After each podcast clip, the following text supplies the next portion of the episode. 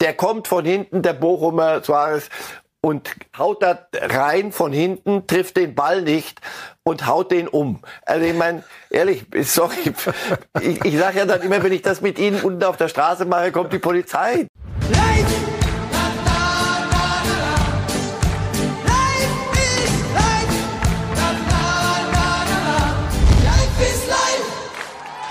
Herzlich willkommen zu Reif ist live, gleich mit einer frischen Nachricht. Axel Hellmann hat sich entschieden, er wird nicht neuer DFL-Chef, sondern bleibt Eintracht Frankfurt als Vorstandsvorsitzender erhalten. Und wir fragen jetzt unseren Experten Marcel Reif, ob er eine Idee hat, wer denn die DFL übernehmen könnte. Guten Tag, Herr Reif. Guten Tag. Könnten Sie es noch einrichten zwischen zwei Sendungen, ja, montags und freitags bei uns, so Endlich. Dienstag bis Donnerstag, drei Tage Woche ist ja ein, auch ein Modell, was ungefähr so gerade diskutiert so wird. Ein Lebenstraum würde wahr. Nein, das ist gut für die Eintracht, weil äh, er dort gebraucht wird wie man sieht gerade. Und nicht gut für die DFL, weil äh, man so, so ein, ein Abstellgleis ist das ja nun nicht, denke ich mal. Leki, der Freiburger, hatte auch schon gesagt, nee, ja, ohne mich. Aber da sieht man, das sind natürlich die, also Rudi Völler habe ich gerade gesehen, so. Also wenn du so einen Frührentner, so einen rüstigen, aber nehmen oder ansprechen würdest. Aber so ein Leki in Freiburg, die sind ja in so Biotopen, da fühlen die sich wohl, da haben die noch was zu machen, da können die jedes Jahr neu die Welt erfinden, auch Hellmann auch in einem bestimmten Rahmen in Frankfurt. Aber das, da, da fehlt es halt offenbar an, an Figuren. Also irgendeiner wird es schon mal machen müssen oder eine. Ob Oliver Kahn geeignet wäre, diskutieren wir an dieser Stelle nicht, sondern erst später, wenn es um die Bayern geht. Ich habe Sollten Sie noch was sagen? Sie nein, nein, nein, als Option für als Option. Umschulungsmaßnahme. Noch so. äh, ein anderes Thema, Herr Reif, bevor wir in unseren klassischen Ablauf gehen. Äh, Sie sind großer äh, NFL-Fan, wie wir wissen. Am Wochenende war wieder der Draft. Die schlechtesten Mannschaften durften zuerst die besten Spieler von den Colleges auswählen. Wenn ich das dann einmal im Jahr sehe, frage ich mich immer, steckt in diesem amerikanischen Modell doch irgendwas drin, was man auf den deutschen Fußball sinnvoll übertragen könnte? Oder geht es einfach, ist es zu komplex, weil alles ganz, ganz anders organisiert ist in den USA? Es ist alles völlig anders. Die Grundbedingungen sind anders. Du müsstest ein geschlossenes System haben. Da sind wir wieder bei der Super League, irgend sowas mit einem Deckel oben drüber, dann könnte man auch die, die Gehälter deckeln. Und das schlechteste Team der letzten Saison darf sich den besten College, wieder College machen wir ja nicht, sondern bei uns ist ja Abstieg, Aufstieg, zweite Liga, dritte, vierte Liga. Ja, aber natürlich ließe sich sowas denken, aber nur wenn du alles völlig auf den Kopf setzt. Ich glaube nicht. Ich glaube, wenn, wenn wir bei unserem System bleiben wollen mit Aufstieg, Abstieg und Durchlässigkeit, dann äh, kannst du, hast du freie Marktwirtschaft. Und das hier ist ja Aushebelung von jeder freien Marktwirtschaft, sondern da gibt es klare Regularien und nach denen wird gehandelt. Aber kann ich mir nicht vorstellen. Aber wer weiß, vielleicht schließt sich da bei unserem kleinen Murm ab der Kreis und ein Amerikaner wird neuer DFL-Vorsitzender, der dann Einflüsse von drüben jedem drüber bringt. Naja, lassen wir es an der Stelle. Danke, Sie sind heute aber wirklich sehr breit unterwegs. Naja, so sind wir doch. Können wir jetzt mal zu den Bayern kommen oder sowas? Ja, Bayern erstes Thema. Wunderbar. Unabgesprochene Überleitungen, wie immer die besten. Wir schauen mal, was wir heute in der Sendung für Sie noch parat haben. Wir sprechen jetzt über die Bayern, dann über den BVB, also alles rund um den Meisterkampf, Schiedsrichterentscheidungen etc.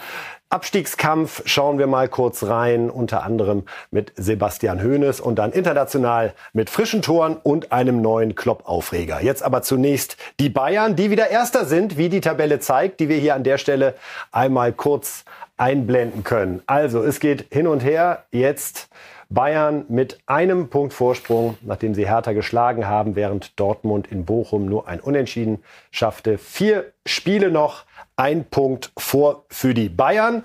Und das lädt ein, Ihre Gedanken aufzunehmen, liebe Fußballfans. Wie ist denn das Restprogramm? An der Stelle noch vier Spiele jeweils für Dortmund und Bayern. Und wir sehen, dass das Dortmund-Logo dreimal links bei Heimspiel steht. Sie spielen noch zu Hause gegen Wolfsburg, gegen Gladbach und gegen Mainz, müssen dazwischen nach Augsburg. Die Bayern jetzt in Bremen dann gegen Schalke, gegen Leipzig und am 34. Spieltag dann in Köln. Also, so sieht's aus. Die Bayern aktuell auf Platz 1 und trotzdem gibt es Diskussionsbedarf beim Rekordmeister. Fangen wir an mit dem Thomas Müller-Thema, der wieder nicht von Anfang an gespielt hat. Und wir hören uns an, was Thomas Tuchel dazu zu sagen hat. Hat ein bisschen Rückenprobleme, geht jetzt morgen wahrscheinlich aus dem Training raus, braucht zwei Tage Pflege, schleppt gerade die ganze Zeit so ein bisschen Rückenprobleme äh, äh mit. Und Thomas ist, ist überhaupt kein Problem im Moment zu handeln, weil, weil top, top, top professionell ähm, super emotional. Der hat 90 Minuten heute drauf gebrannt, da reinzukommen. Und er ist ja dann auch reingekommen, wurde eingewechselt. Ist das in irgendeiner Form explosiv, der Umgang von Tuchel mit Müller? Hier kann er zwar die Rückenprobleme anführen, trotzdem hat er ihn eingewechselt. Also wichtig wird, dass es wirklich Rückenprobleme sind und Thomas Müller auch von diesen Rückenproblemen weiß. Das wäre die erste Voraussetzung. Zweitens, wir wissen ja, Thomas Tuchel war, war mal der größte Apostel von, von Pep Guardiola, nehme ich an, ein bisschen beruhigt. Aber wenn ich höre top, top, top, da denke ich, hey, das hat doch Pep immer gemacht. Top, top, top. Der nannte dann Spieler, der top, top, top, der spielt top, top, top. Den hast du, von dem hast du nie mehr wieder was gehört von dem Spieler. Und super, super, super. super, super, super. Und top, top, top hast du aber nie mehr wieder was gesehen gehört. Also jetzt im Ernst, das ist so lange explosiv wie und wird es auch immer bleiben, wie völlig unterschiedliche Sichtweisen von sich selber und vom Gegenüber Raum greifen. Wenn eine klare Kommunikation stattfindet und jeder weiß, was, was Sache ist und es dann auch Thomas äh, Müller akzeptiert, die neue Rolle, nicht mehr Stammspieler, aber selbstverständlich wichtig und noch, der wird noch wichtige Spiele machen. Dann geht das. Aber das haben wir schon hundertmal gesagt. Das ist Königsdisziplin. Einer, der älter wird, muss sich entweder in einer neuen Rolle zurechtfinden. Marco Reus Dortmund, tausend andere. Toni Kroos bei Real Madrid, Luka Modric. Also das ist wirklich nicht ein, ein Thomas Müller Problem. Es ist das, was jedes alle halbe Jahre wiederkommt. Einer wird älter und ist nicht mehr gesetzt. Und dann ist das entweder explosiv, wenn der eine sagt, das verstehe ich nicht und das ist ungerecht oder das ist an der Sache vorbei und der andere sagt, das ist mir wurscht, ich muss es so machen und ich mache es jetzt so. Königsdisziplin, werden wir sehen, wie die damit umgehen. Bisher hörst du von Thomas Müller nur artig, dass er die Dinge nachvollzieht. Und er rief den Journalisten am Sonntag zu, wir werden Meister, könnt ihr schreiben. Also Mir Samir trägt er auch zur Show. Also der beste aller deutschen Meister wird das in dem Jahr, glaube ich, nicht. Egal wer es von den beiden wird. Wer da am Ende noch halbwegs lebend über die Ziellinie fällt, stolpert, den Eindruck hast du im Moment. Also das ist jetzt gerade nicht die, die große Galashow des deutschen Spitzenfußballs. Um indirekt bei Müller zu bleiben, hat es Sie überrascht, dass äh, trotz der Verletzung von Choupo-Moteng wieder eine Aufstellung vorne gewählt wurde, die man hätte ja Müller vielleicht auch ganz vorne probieren können oder man hätte hm. Tell, der auch auf der Bank saß, später eingewechselt wurde, probieren können. Stattdessen mit Manet, Gnabry, Koman, Musiala wieder so dieser Wirbelwind-Gedanke, der ja in dieser Saison in der Gesamtbetrachtung bisher nicht aufgegangen ist. Er wird sich was dabei gedacht haben, Thomas. Aber doll war es nicht lange Zeit. Doll war es nicht, nein. Deswegen wird er sich weiter Gedanken machen, machen müssen. Lewandowski wird nicht wieder auflaufen, so schnell bei den Bayern. Insofern, ja, Thomas Müller war der, war der jemals eine echte Neun? Auch nicht. Da haben wir auch immer gesagt, mit dem Rücken zum, zum gegnerischen Tor ist das nichts. Das, das ist auch nicht gut. Nein, dieses Loch bleibt und das versucht Tuchel jetzt, äh, so wie Nagelsmann auch vorher, zu stopfen mit zu stopfen mit mit richtig guten Fußballspielern und wenn die mal einen Tag erwischen, wo was geht, dann dann könnte es ja klappen. Aber ich meine, Manet, wenn der diesen Kopfball, diese eine Szene, wenn er den reinmacht und den muss er natürlich reinmachen, wenn er ein Spieler seiner Qualität in so einem Spiel in der Position. Wenn er das dann auch nicht macht, dann sagst du, okay, also das ist neun, aber er war noch nie ein echter Neuner. Nur die versuchen es halt mit dem, mit dem Rotieren. Zu Manet haben wir eine schöne Aussage von Thomas Tuchel, die sich genau beschäftigt mit dieser Kopfballsituation, das Ding, das er hätte machen müssen. Die Situation mit dem Kopfball ist normalerweise eine, eine klassische Sadio Mané Situation, hat ein sehr gutes Kopfballspiel äh, und, und äh, in, in Freiburg einen ähnlichen sehr, sehr gut geköpft. Normalerweise heute klares Tor. Ja, ist, ist im Moment so und, hilft nichts, müssen wir, müssen wir weiter dranbleiben, muss den Kopf oben halten und, und sich das verdienen. Der, der, der Junge hat getroffen ohne Ende in der schwierigsten Liga der Welt und deshalb gibt er mir trotzdem das Gefühl, dass das jederzeit äh, platzen kann. Also, Tuchel glaubt weiter an Mané. Was soll er jetzt auch anderes sagen? Einmal der Gedanke zu der Stürmersuche der Bayern. Auch an diesem Wochenende wurde wieder viel über Kolomoani von Eintracht Frankfurt geredet. Lothar Matthäus glaubt nicht daran, dass der die Bayern-Probleme lösen würde, weil er eher ein Spielertyp ist wie all die, die schon da sind, also auch gerne mal auf den Flügel ausweicht und nicht der, wenn man das so sagen darf, klassische Neuner ist. Würden Sie ihn auch nicht für die Idealbesetzung da vorne halten, auch wenn es vielleicht besser macht als die, die gerade da sind? Was ist die Idealbesetzung? Lewandowski war irgendwie ideal. So, Kolomani, ja, der, der geht auch gerne mal über Außen, aber dann zieht er eigentlich immer Richtung Richtung Tor und der will Tore machen. Das hast du bei den, jeder Fußballspieler will Tore machen, aber Sie, Sie verstehen mich hoffentlich. Auch Sané will Tore machen, auch, auch äh, Mané will Tore machen, Gnabry will Tore machen, aber die musst du manchmal zur Jagd tragen nach innen. Und ähm, Kolomanie zieht schon nach innen. Also ich, das, also mit dem, mit mit mit äh, dem Makel würde ich leben können, wenn, wenn, wenn, wenn der zu dem, Bayern, also könnten die Bayern, glaube ich, leben. Ist das für Sie immer noch die wahrscheinlichste Lösung, weil Osimen und Kane doch deutlich teurer sein dürften? Wird das so sein? Der, der Markt wird teuer bestimmen. Also Kolomani ist, ist einer von den dreien, über die alle reden. Deswegen, ich glaube, glaube nicht, dass es dann am Ende um Geld gehen wird. Osimhen wäre natürlich ist der klassischste äh, Neuner. Gut.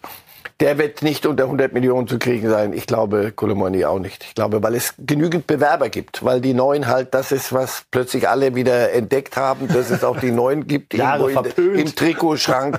Hallo, was ist das denn? Und äh, die, die Großen genauso wie die Kleinen, aber die, die paar Großen sind halt ein paar. Und ein paar sind halt die werden den Preis schon, schon hochtreiben. Also gucken wir, wie es bei den Bayern sportlich weitergeht. Was in der Führung los ist, natürlich weiterhin hochinteressant.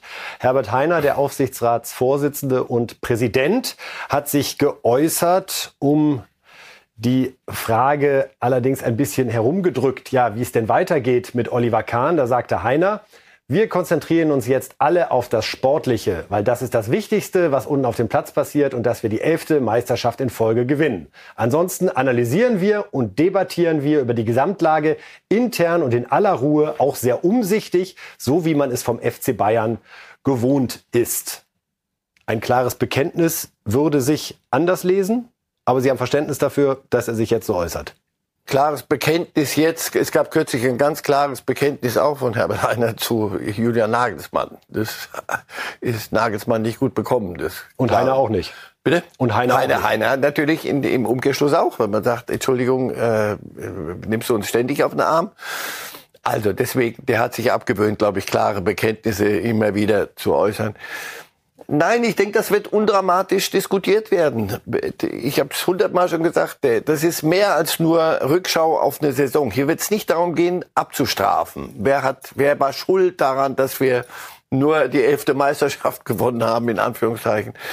Sondern es wird darum gehen, wer führt diesen Club in die Zukunft. Intern, im Umgang nach innen, mir san mir, das glaube ich, das wird ja immer so geraunt. Und das bin mal gespannt, das wird ja auch immer neu definiert werden müssen. Inklusive, so, jetzt waren wir bei Colomani und Sie, Sie wollten den mir für unter 100 verkaufen in Bayern als Schnäppchen.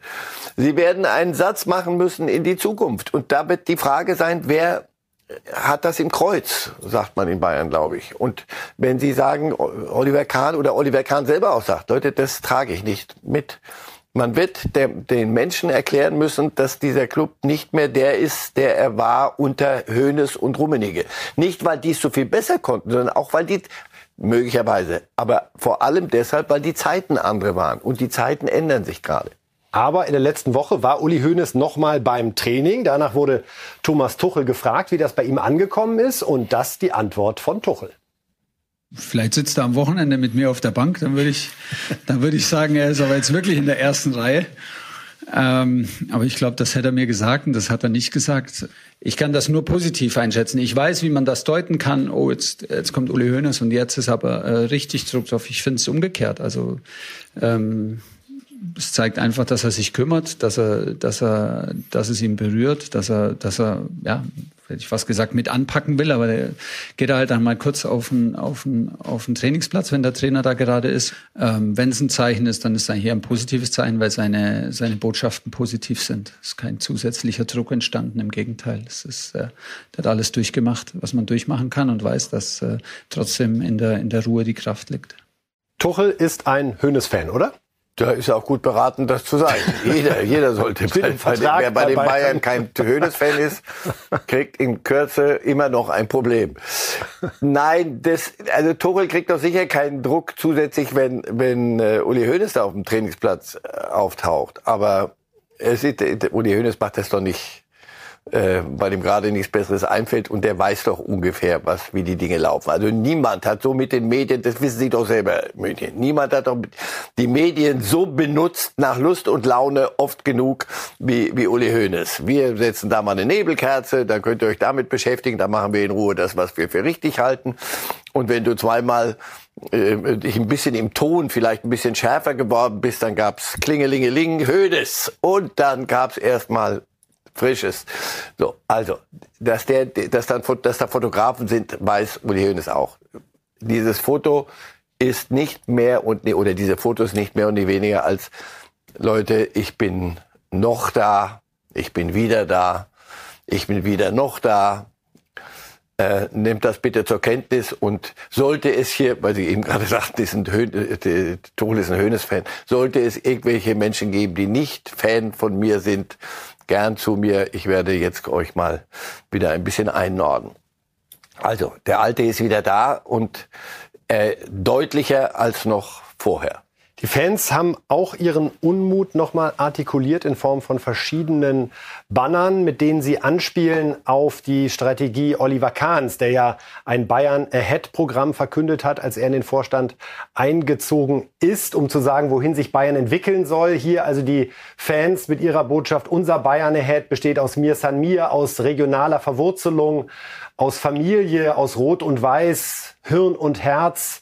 Das also die Botschaft. Das ist schon das ist nicht ein Kahn-Raus-Plakat, schon klar. Aber das ist so, dass die Südkurve, die bei Bayern äh, für sich beansprucht, ob zu Recht oder zu Unrecht, Fans Meinung wiederzugeben, dass denen das auch gerade ein bisschen zu technisch rüberkommt, wie Kahn den Verein führt, oder? Und sie spüren auch, dass es noch technischer wird. Nicht, weil Kahn sie so führt, weil die, das ist doch das, was ich eben gemeint habe. Mit denen oder gegen die, an denen vorbei, durch die durch, wird dieser Verein den nächsten Schritt machen in Richtung, weiß ich nicht, Super League irgendwann mal, aber in Richtung 100 Millionen Transfers. Sie möchten es aber anders. Sie möchten die reine Lehre. Und das ist doch die Entscheidung. Und das wird, wird eine Führung brauchen, die sagt, reine Lehre gibt es nicht. Entweder wir machen ein regional verwurzelt und all das, was die, nochmal, ich mache das nicht schlecht. Das ist eine, eine prima Grundsatzentscheidung. Aber dann musst du ehrlich bleiben, nicht heucheln. Dann musst du sagen, machen wir, dann ist aber Viertelfinale Champions League Schluss. Das wisst ihr, weil wir brauchen eine neuen und äh, die kriegen wir nicht geschenkt. Also, wer macht diesen nächsten Schritt? Und genau das meinte ich vorhin. Darum wird es gehen. Und sagt sich Olli Kahn, das tue ich mir an. Ich führe diesen Verein gegen all diese Widerstände und die wird es geben.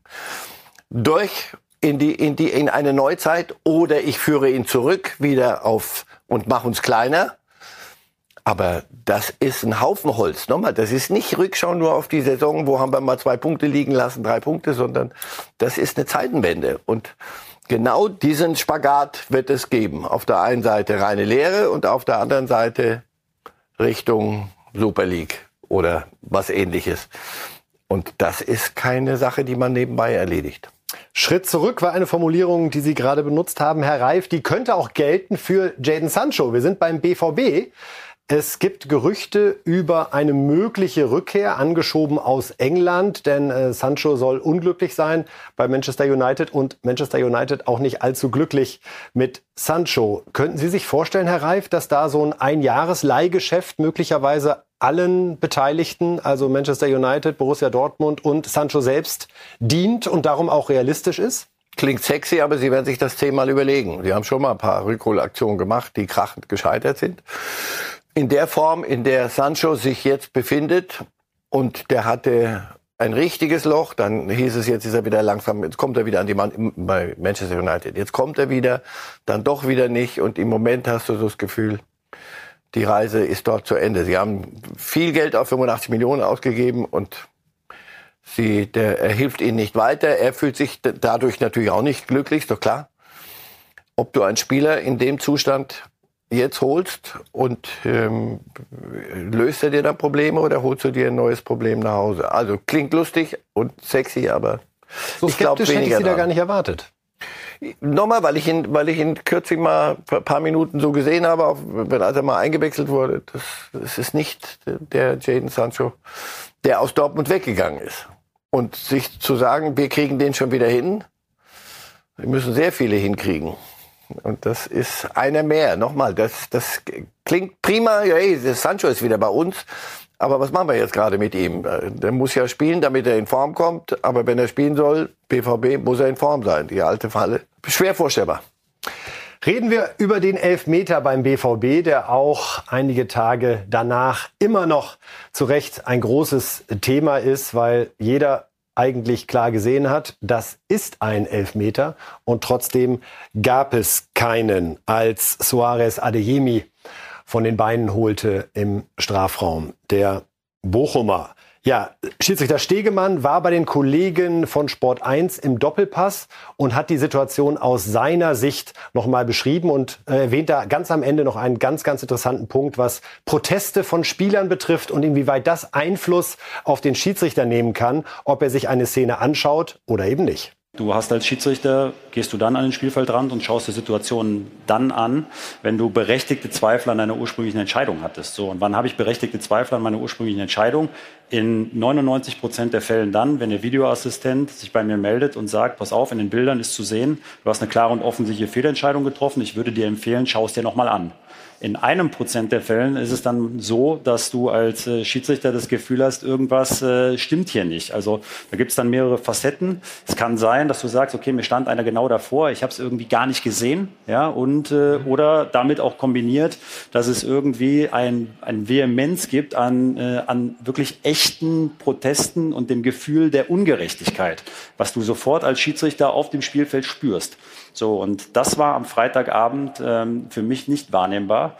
Und deswegen ähm, nochmal, und auch ähm, von außen ist jetzt nichts Richtung Spielfeld irgendwie transportiert worden, sodass ich in dem Moment keine Veranlassung hatte an meiner Wahrnehmung, und auch nicht an der Beschreibung bzw. Bewertung durch den Videoassistenten zu zweifeln. Rückblickend betrachtet, nochmal, wäre es mir sehr, sehr lieb gewesen, ich hätte es gemacht.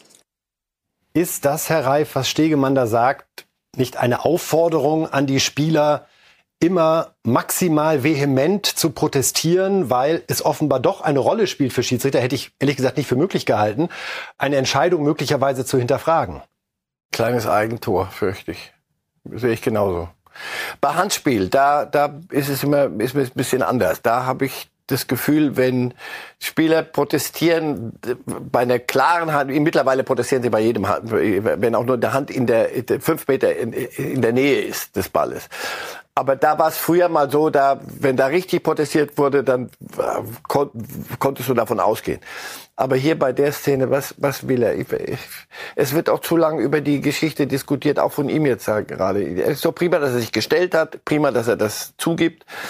Ähm, ist ja aber auch alternativlos, ja? Ja, völlig, da bricht ihm ja fast beide Beine da. Ich meine, ich, ich, es gab früher die Möglichkeit, nicht sich das anzugucken wenn ich, wenn, jetzt gibt es die Möglichkeit und ich sage nee. Und der von außen sagt auch nicht. Aber ist das nicht ehrlich gesagt viel dramatischer? Also an Stegemann Stelle kann ich ja noch verstehen, wenn mir der VAR, der diese Bilder hat, sagt, nein, das war okay, dass ich dann selbst keinen Impuls habe zu sagen, naja, ich guck's mir noch mal an. Also dafür habe ich ja einen ja. gleichberechtigten ja. Schiedsrichter, in Korrekt. dem Falle und Herr Hartmann, der den Job ja genauso ja. macht wie sonst Stegemann. Und wenn der mir sagt, dann muss ich ja auch vertrauen können. Absolut. Zweifelsohne richtige Entscheidung. Man hat ihn hängen lassen. Man hat ihn da hängen lassen.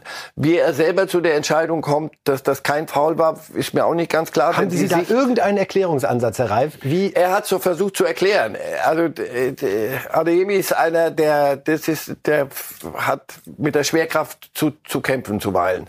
Und das merken sich natürlich Schiedsrichter auch im Hinterkopf. Also, aber hier er sagt, Adeyemi hat das Bein rausgestellt, wollte das Foul ziehen. Das sind alles so auch so Formulierungen, die gehen mir langsam wirklich auf den Geist, weil da wird es immer noch komplizierter.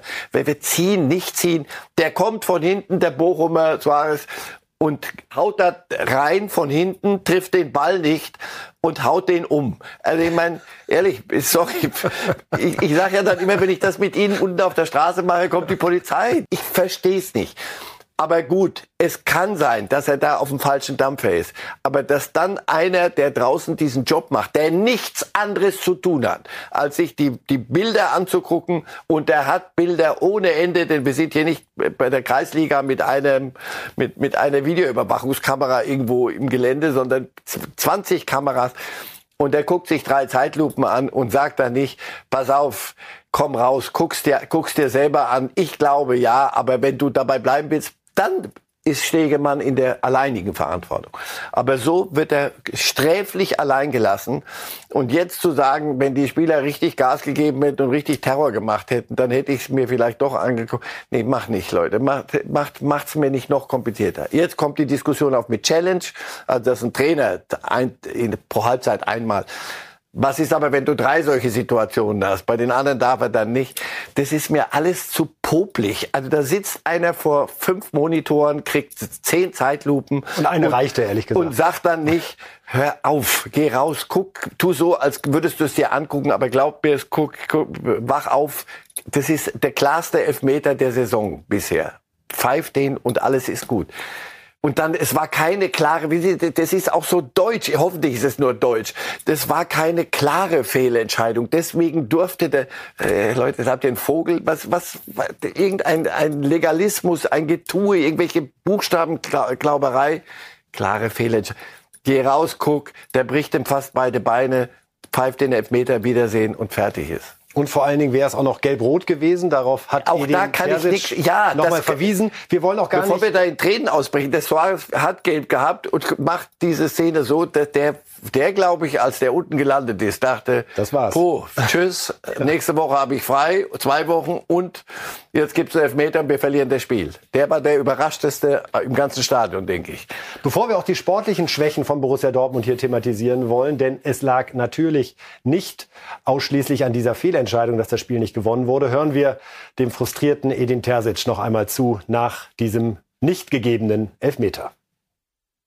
Jetzt, heute, sprechen wir über die Elfmetersituation in der 65. oder 63. Minute, die, die nicht nur ein klarer Elfmeter war, sondern auch dementsprechend gelb-rot für den, für den betroffenen Spieler bedeutet hätte. Das heißt, äh, die Wahrscheinlichkeit, dann in Führung zu gehen und gegen, gegen ähm, zehn Mann zu spielen, ähm, wäre die richtige Entscheidung gewesen. Das, was mich heute massiv stört, ist, dass nichts dafür getan wurde, heute keine Fehlentscheidung zu treffen. Und das ist das, was ich sehr ungerecht finde nicht nur uns Trainern gegenüber, sondern meiner Mannschaft gegenüber. Wir kämpfen jetzt seit sehr langer Zeit, um diese Chance zu haben, die Meisterschale endlich in die Hand zu haben. Einige von uns, vielleicht auch ich, ähm, haben die einmalige Chance in ihrem Leben, das zu erleben und dann nichts, alles dafür zu tun, Fehlentscheidungen auszuschließen. Das ist das, was heute extrem wehtut. Mit nicht alles dafür zu tun, meint er, dass eben Stegemann sich die Szene sich selbst nochmal am Monitor angeschaut hat. Ich fand es fast ein bisschen defensiv, dass er sagt, möglicherweise ist das für ihn die erste und letzte Chance übersetzt, mal die Meisterschale in der Hand zu haben. Mir ist das zu weinerlich. Ja, alles richtig. Aber Dortmund hatte so viele Möglichkeiten, selbst Tore zu erzielen. Das haben sie nicht getan. Am Ende steht es 1-1 und alles an dieser einen Szene nur aufzuhängen. Braucht ihr wirklich, um deutscher Meister zu werden, diese eine Szene? Das meinte ich vorhin mit, puh, wer, mal sehen, wer sich als letzter und als erster dann über die Linie schleppt. Das ist mir, ist mir zu, zu weinerlich. Da, da habe ich, äh, Julian Brandt nach dem Spiel, der fand ich, der hat das ziemlich deutlich gesagt. Pass auf, ja, stimmt, alles können wir uns stundenlang aufregen. Nur was wir verhühnert haben an, an Chancen, das ist, die, ist ja auch die Wahrheit. Du spielst gegen einen Abstiegskandidaten und am Ende äh, steht es 1-1. Es muss sicher noch einen anderen Grund gegeben haben als nur diesen, diesen einen Elfmeter, über den wir jetzt lang genug, denke ich, geredet haben. Also deswegen ist mir das ein bisschen zu, zu weinerlich. Ich verstehe aber die Situation direkt nach dem Spiel, das hat richtig wehgetan. Wir schauen mal auf das größte Dortmunder Problem, liebe Fußballfans, nämlich auswärts Fußball zu spielen.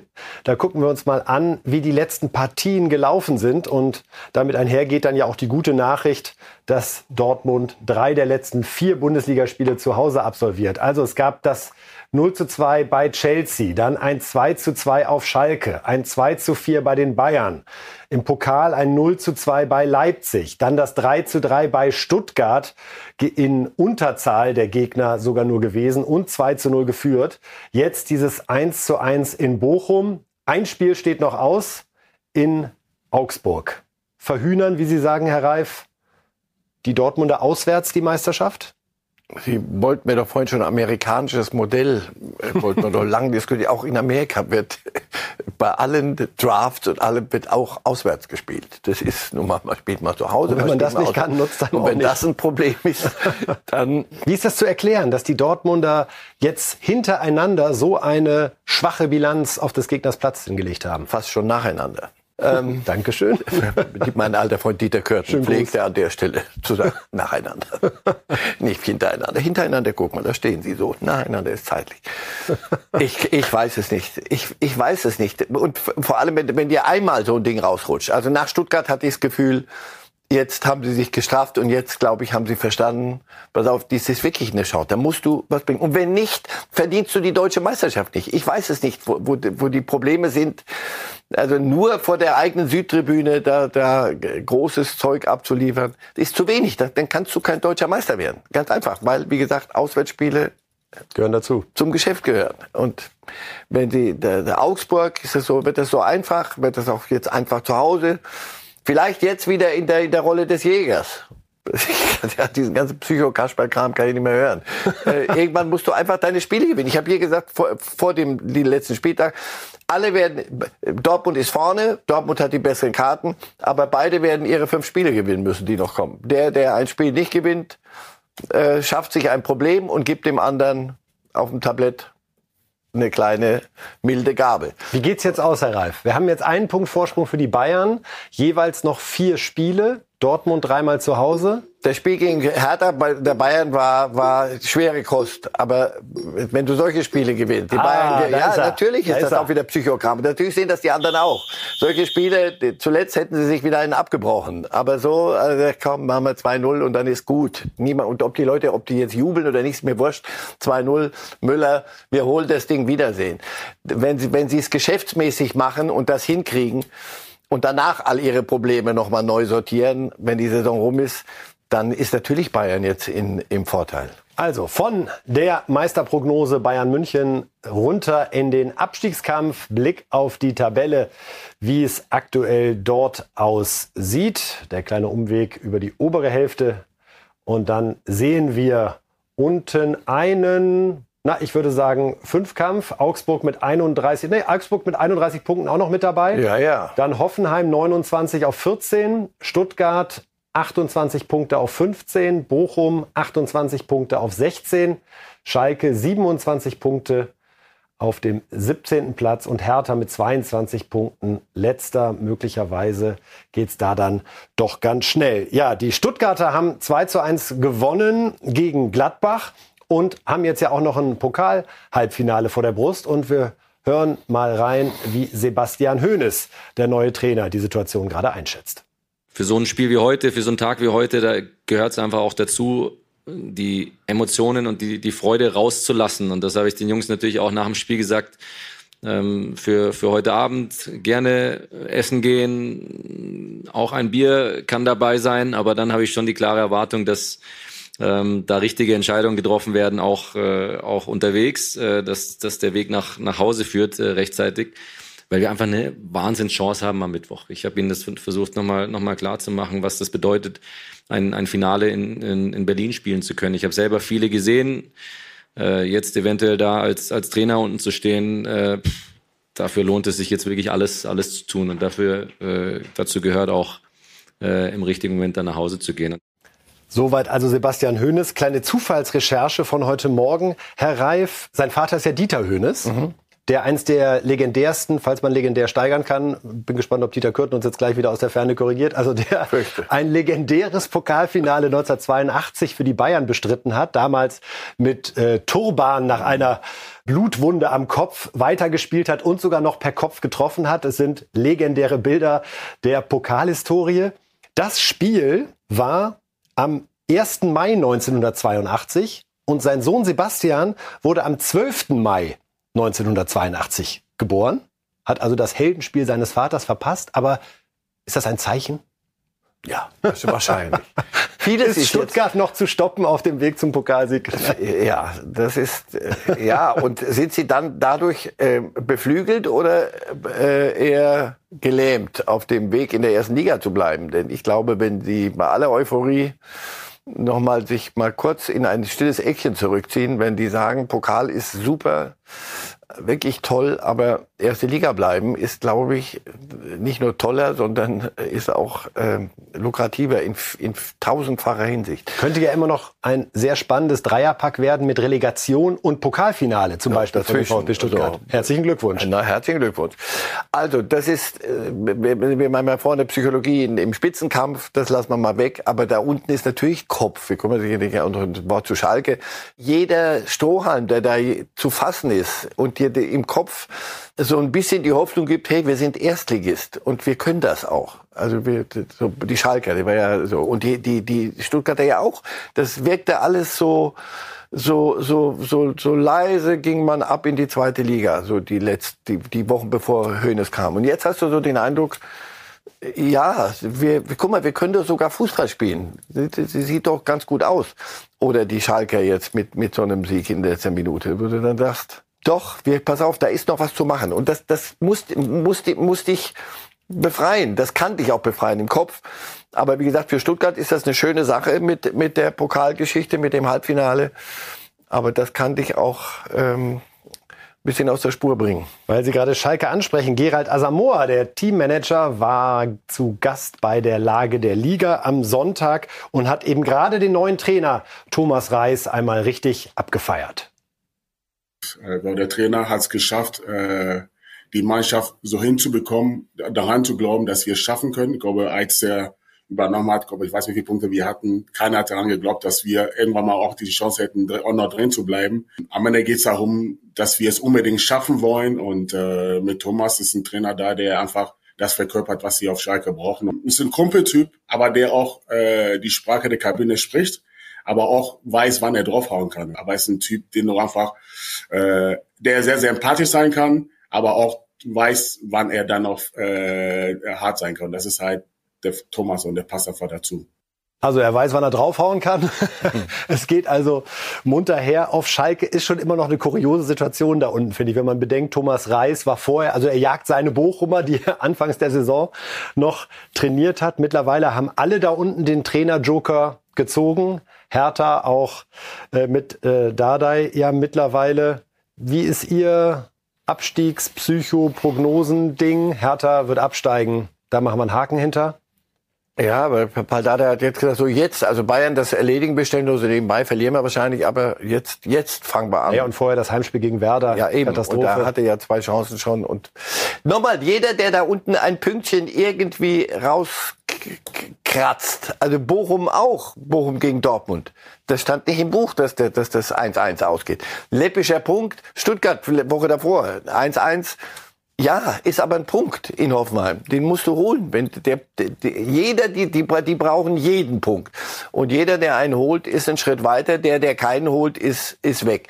Also das bleibt bis zum letzten Spieltag, glaube ich. Hertha ist für mich durch. Aber die anderen äh, werden diese Achterbahnfahrt noch machen.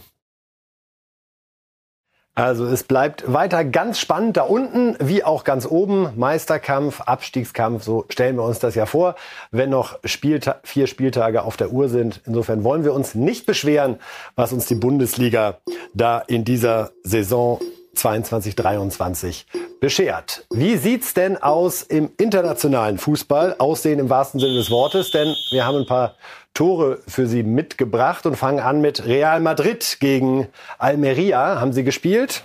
Und es war der Tag von Benzema, Ach. der überraschenderweise Auch mal wieder. mal wieder trifft. Hier das erste 1 zu 0. Fantastische Vorarbeit hier von Rodrigo. Sehen wir gleich in der Zeitlupe nochmal, wie er sich da um den Gegenspieler windet. Benzema zum zweiten. Wenn du auf der einen Seite Vinicius und auf der anderen Seite Rodrigo hast und in der Mitte Benzema, dann könnte es schon mal gehen. Und es wird ein gutes Halbfinale gegen Manchester City. Guter Neuner Benzema übrigens. ja, hm. So, dann Elfmeter. Auch den macht Benzema 3 zu 0. Hattrick. Mehr Führung, alles drin. Und weiter geht's mit weiteren Toren, denn bei 3-0 war noch nicht Schluss. Zunächst der Anschlusstreffer für Lazaro. Ich weiß, kein Anschlusstreffer war das 1-3. Richtig, sehr gut. Auch Wir da. lernen live hier. Ja, Dann das 4-1 Rodrigo. 20 Meter in den Winkel. Und das 4 zu 2 Robertone ist es, der dann gleich noch mal ein bisschen Ergebniskosmetik betreibt. Ja, ja. Und bei, alle, bei allem Jubel über Benzema, wenn sie weiter so, so verteidigen, dann gegen Manchester City, dann wird es ein langer Weg für Real. Aber vorne, die werden das schon, schon hinkriegen. Das, das sind zwei Spiele, die werden episch. Eine Woche müssen wir noch warten und schauen uns so lang an, wie Barcelona gespielt hat. Ja, auf dem Weg zur Meisterschaft nur noch eine Frage der Zeit, wann dann alles perfekt ist. Gegen Betis Sevilla gab es ein 4 zu 0. Christensen hier mit dem 1 zu 0. Und wahrscheinlich haben Sie sich gerade schon gefragt, wie steht's eigentlich in der Torjägerliste bei Benzema und Lewandowski? Verraten wir gleich, denn hier kommt das 2 zu 0 durch Lewandowski. Flach in die lange Ecke. Sein 19. Treffer, während Benzema bei 17 steht. Also da ist noch nicht alles entschieden. Gefühlt hatte ich Lewandowski schon deutlich weiter oben Ja. hinterlegt, aber zuletzt. Das war ja lauter 1-0. Deswegen So viel- viel, ja, war sehr untypisch gerade Barcelona. Aber wir haben noch zwei Tore von Barça. Zunächst das 3 zu 0 gegen Betis Sevilla. Traumtor Raphael. Sieht alles gut aus. Dann das 4 zu 0, ein Eigentor von Rodriguez. Und dann kommt noch eine ganz, ganz besondere Einwechslung. Ja. Der jüngste Barca-Debütant der Geschichte, Lamin Jamal, mit 15 wird er eingewechselt, die Nummer 41. Merken, merken, merken, liebe Fußballfans. Beinahe macht er hier auch noch sein Tor, hat später noch einen sensationellen Chip-Pass gespielt auf Dembele, der zwar nicht verwertet wurde, aber irre, oder? Jetzt mit 15 Debüt bei Barca, Wurde eingewechselt für Gavi. der auch nicht gerade 40 ist. Ne? So, und auch aus der eigenen Schmiede kommt. Also das ist so, fast so ein bisschen Wiedergeburt von La Masia. Sonst haben wir immer nur über, über, über die Dembélés geredet und über, über Lewandowski und die hatten so ein bisschen den Verstand verloren bei, bei Real, äh, bei Barcelona. Jetzt habe ich den Eindruck, erstens Xavi, der eine klare Linie verfolgt und auch handeln darf, macht sie jetzt zum Meister mit neun Punkten, zehn Punkten Vorsprung Wir nehmen die. Tabelle mal dazu, während Sie gerne So, weiterreden. Das tut, das tut, das wird Benzema, Torjäger, das kann nur schwacher Trost sein. Sie werden von Barcelona in dem Jahr richtig vorgeführt. Wir schauen gerade mal, es sind aktuell elf Punkte elf Vorsprung Punkte. bei Bisschen noch Wiederauferstehung von Barcelona. Und dass das passiert mit so einem Pedri, mit Gavi und jetzt mit dem, mit äh, Fatih, von dem reden wir gar nicht. Der hatte Verletzung, der ist auch noch da. Auch so ein 17-, 18-Jähriger jetzt, glaube ich. Und, und dann der, der 15-jährige Trainer, nehmen Sie das Kind vom Platz. Was, was machen Sie denn hier? So, und der macht das ja nicht, weil er Rekorde aufstellen will, Xavi, sondern weil er den mal für gut genug hält und was man da so sieht. Also, das ist, äh, spricht dafür, dass Barcelona wieder sich anmeldet in internationalen Fußball. 15. Wir schweifen gerade beide einmal gedanklich zurück, oh. wie unser Tag mit 15 so aussah. Ja. Er hatte relativ wenig mit Barcelona zu tun. Ich ja. Glaube, so viel kann man verraten. Zum Glück für beide. So, Paris, ja. ja. Die spielen wirklich ein Kalenderjahr 23 zum Wegschauen. Diesmal gegen Lorient. 0 zu 1 Le Fay. Dann Gelb-Rot für Hakimi. Völlig zu Recht. Ja.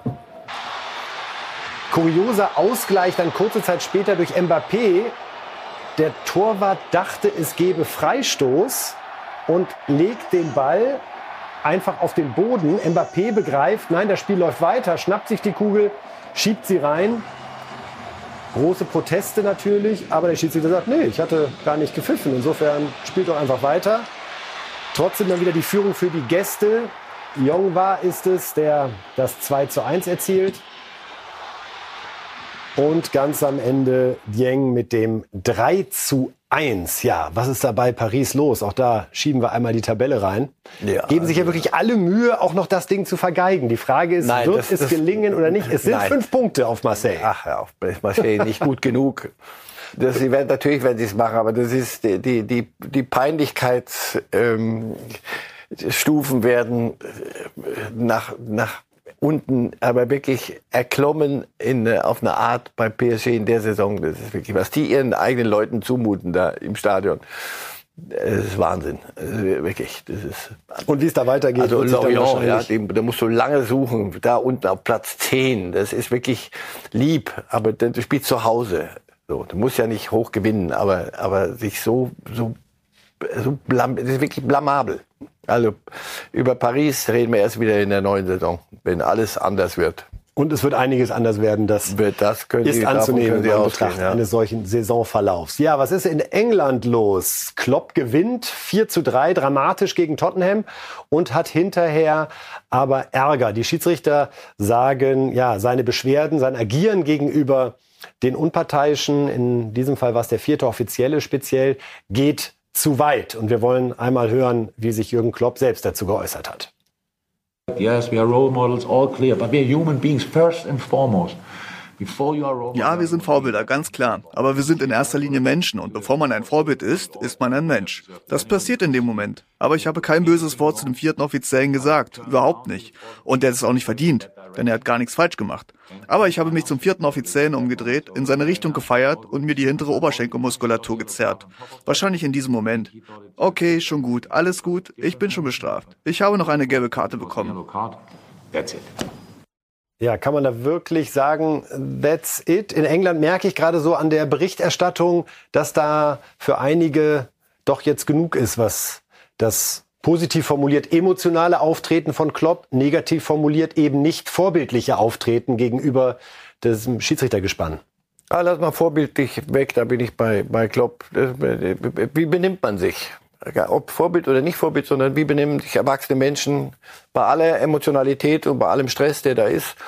Und das hat er ein bisschen runtergespielt. Also ich habe ein paar Szenen nur gesehen, wie, wie er auf den, den vierten äh, Offiziellen da losging, da draußen mit der Körpersprache. Da brauchst keine Worte. Das ich, also ich hätte verstanden, was er meint, ohne dass er es mir äh, verbalisieren muss.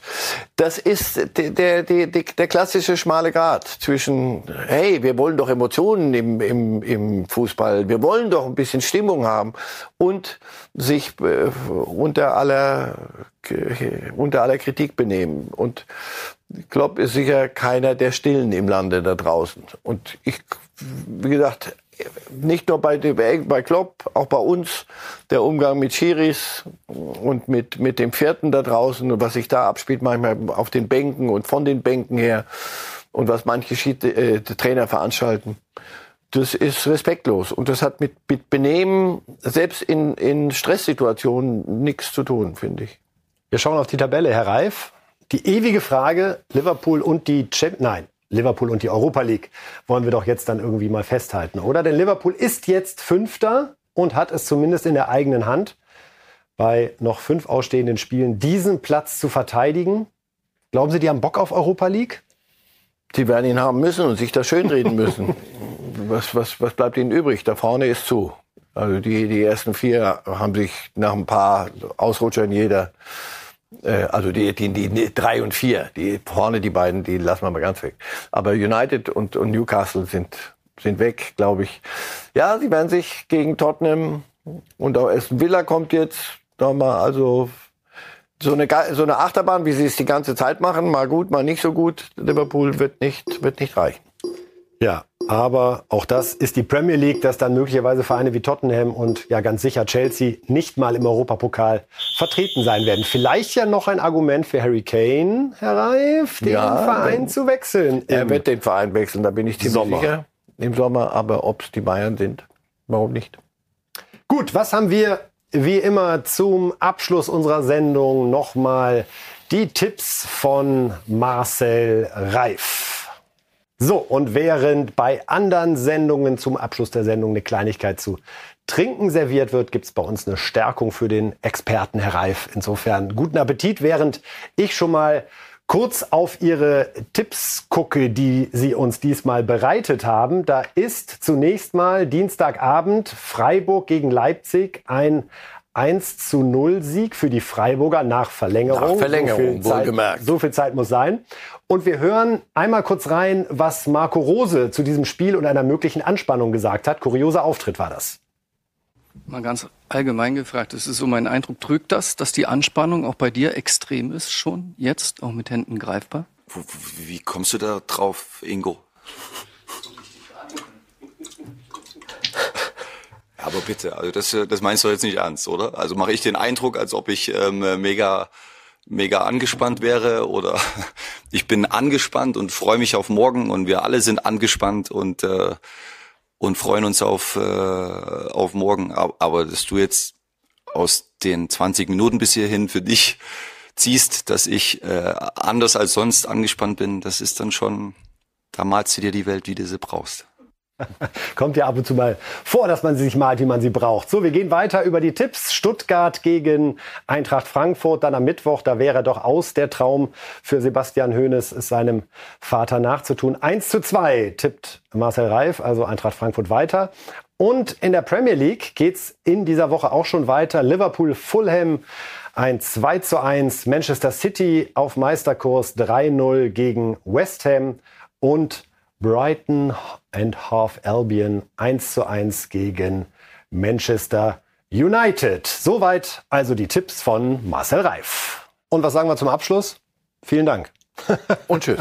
Ich hoffe, war alles in Ihrem Sinne und wir sehen uns wieder hier am Freitag 10.30 Uhr. Wir danken ganz herzlich Ihnen, lieben Fußballfans, fürs Zuhören beim Podcast, fürs Zuschauen hier bei Bild.de oder bei YouTube. Das war's von Reifes Live. Jetzt kommt zweimal Pokal-Halbfinale und dann am Freitag um 10.30 Uhr wieder Reif ist live. Machen Sie es gut. Vielen Dank. Live!